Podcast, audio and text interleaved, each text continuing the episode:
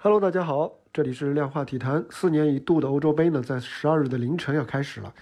本期给大家带来一个观赛补给包，争取能够帮助大家以最快速度了解这届赛事。首先，第一个知识点是：明明今年是二零二一年，为什么它叫二零二零年欧洲杯呢？原因在于啊，这届赛事呢原定是去年举办的，因为疫情原因延后了一年，但是名称还是沿用了二零二零。像东京奥运会也是一样，说起来呢是命名的惯例。其实主要原因还是在于相关的赛事的物料，比方说这个横幅啊、纪念品啊，都在二零一九年就已经做好了。如果改名为二零二一，那么这些物料就作废了。所以呢，保留命名是为了节约起见，避免浪费。接着说说这届比赛的举办地，它是由德国、英格兰、苏格兰、西班牙、意大利、俄罗斯、匈牙利、罗马尼亚、塞拜疆和丹麦联合举办的。这一不小心，这一不小心还创下了一个记录啊！它是历史上。承办国最多的单一体育赛事，这既是因为各国和地区要抱团取暖、分摊风险，也可以促进各地的旅游收入，算是一个不错的方案。说到比赛时间呢，它是从北京时间的六月十二日的凌晨三点开始，决赛是在七月十二日的凌晨三点，地点是在伦敦，而揭幕战是在意大利。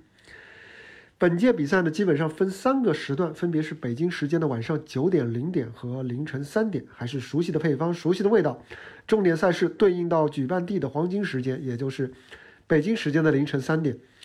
熬夜看比赛当然是很香了，但是也要当心身体，该补觉的补觉，该放弃的放弃。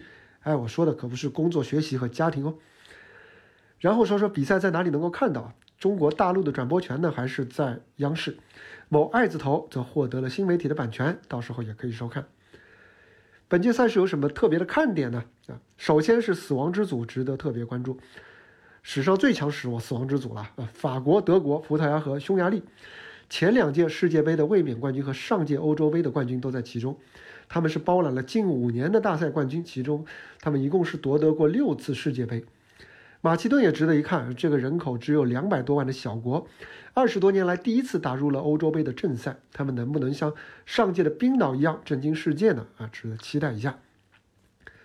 此外呢，莱万、C 罗和这个凯恩这三位巨星的金靴之争也值得一看，他们都走到了各自职业生涯的拐点，这届比赛对他们的意义非常大。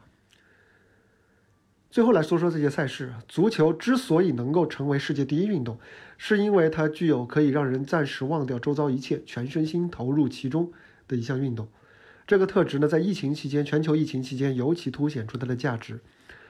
在它诞生的一百多年间，它陪伴全人类经历了病痛、战火和不安，也给无数人带去过激动和欢乐。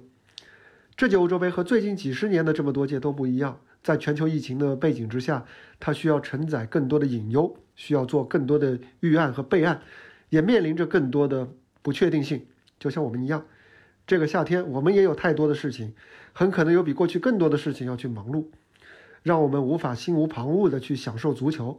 但是呢，至少在这一个月的夜晚，想到总有那么几场精彩的比赛、精彩的比赛在等待，无论你看或不看，它都在那里激情澎湃地进行着。